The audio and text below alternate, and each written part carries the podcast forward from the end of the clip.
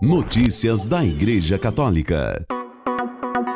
Terça-feira, 2 de janeiro de 2024, hoje é dia dos santos Basílio Magno e Gregório de Nazianzeno.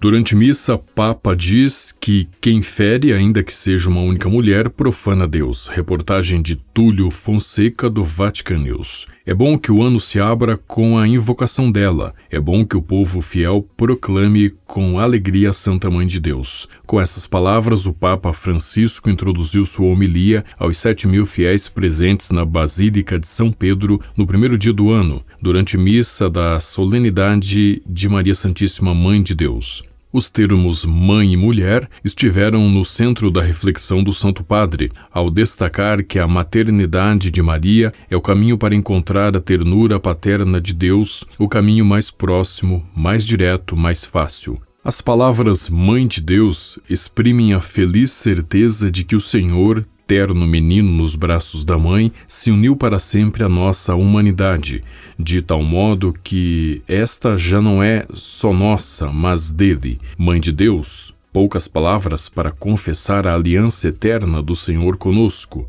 Mãe de Deus, um dogma de fé, mas é também um dogma de esperança.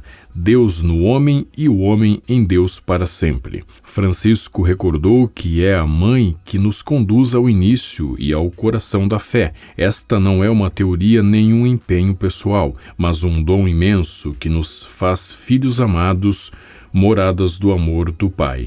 Por isso, sublinhou o Papa, acolher na própria vida a mãe não é uma decisão de mera devoção, mas uma exigência de fé. Se queremos ser cristãos, devemos ser marianos, ou seja, filhos de Maria. A Igreja precisa de Maria para descobrir o seu próprio rosto feminino, para se assemelhar ainda mais a ela, que, como mulher virgem e mãe, representa o seu modelo e figura perfeita, para abrir espaço às mulheres e ser gerador através de uma pastoral feita de cuidado e solicitude, paciência e coragem materna.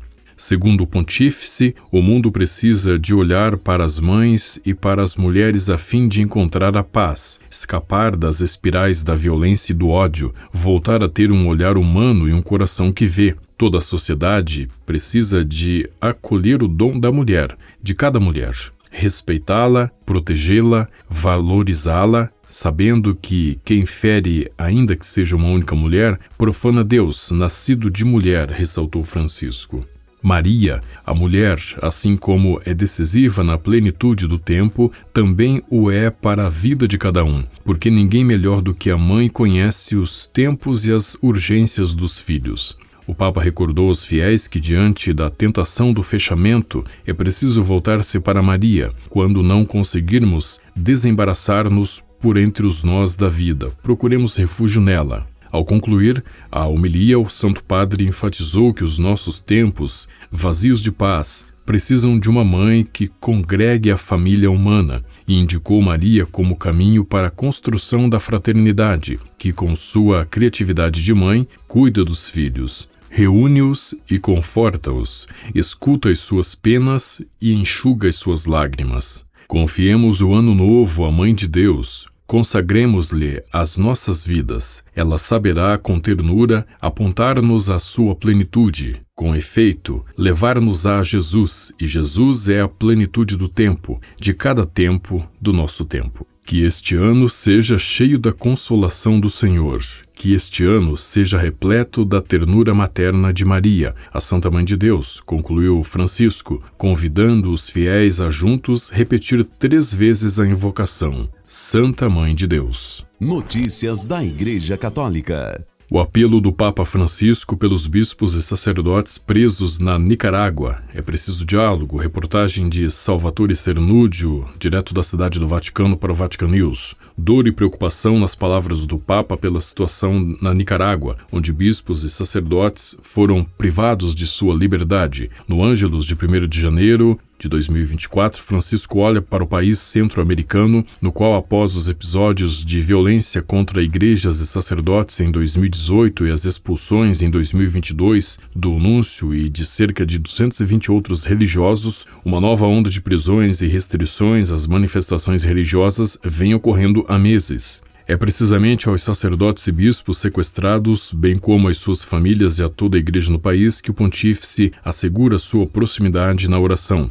Convido à oração insistente também todos vocês aqui presentes e todo o povo de Deus, enquanto espero que sempre busquemos o caminho do diálogo para superar as dificuldades. Oremos hoje pela Nicarágua. Somente nos últimos dias, pelo menos 14 padres foram sequestrados, o último deles na noite passada após a celebração da missa de fim de ano, dois seminaristas e o bispo de Ciuna, Dom Isidoro del Carmen Mora Ortega. O prelado foi preso depois de rezar por Dom Rolando José Álvares Lagos, bispo de Matagalpa e administrador apostólico da diocese de Esteli, condenado a 26 anos de prisão sem o devido processo e detido desde fevereiro do ano passado.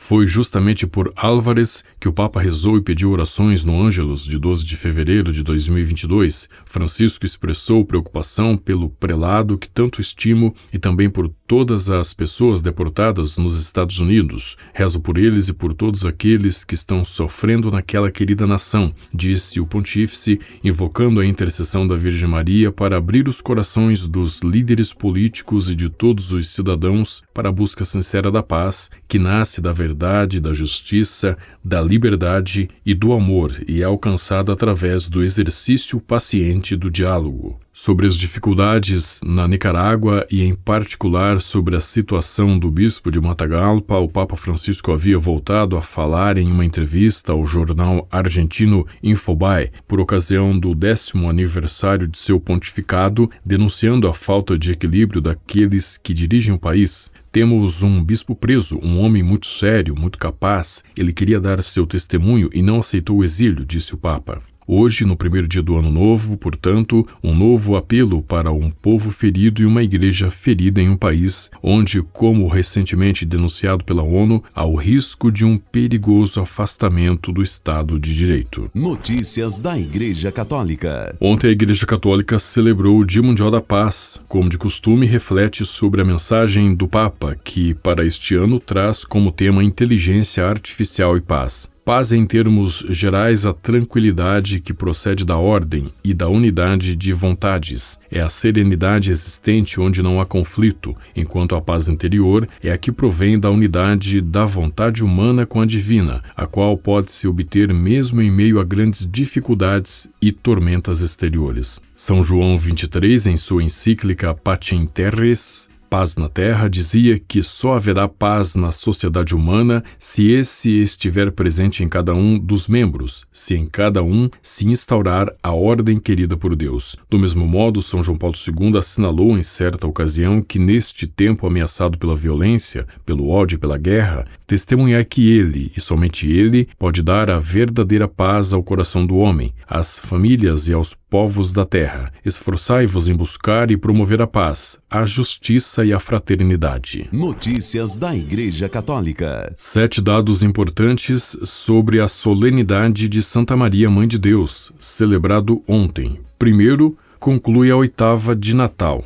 Segundo a Teotokos, os primeiros cristãos costumavam chamar a Virgem Maria de Teotokos, que em grego significa Mãe de Deus. Terceiro, criados pela fé, sob o seu amparo nos acolhemos. Santa Mãe de Deus, diz uma das antigas orações marianas dos cristãos do Egito do século III. Quarto, antiga festa mariana, é uma das primeiras festas marianas da cristandade. Quinto, com o tempo, esta memória da Virgem foi transferida para comemorar a circuncisão do Senhor, mas seria mantido o caráter mariano. Sexto, o título Mãe de Deus é o principal e mais importante dogma sobre a Virgem Maria, e todos os demais dogmas marianos encontram seu sentido nesta verdade de fé. Sétimo, em novembro de 1996, São João Paulo II explicou que a expressão Mãe de Deus nos dirige ao Verbo de Deus, que na encarnação assumiu a humildade da condição humana para elevar o homem à filiação divina. Com a colaboração do Vatican News e da agência ICI, você ouviu o Boletim de Notícias Católicas que volta amanhã. Notícias da Igreja Católica.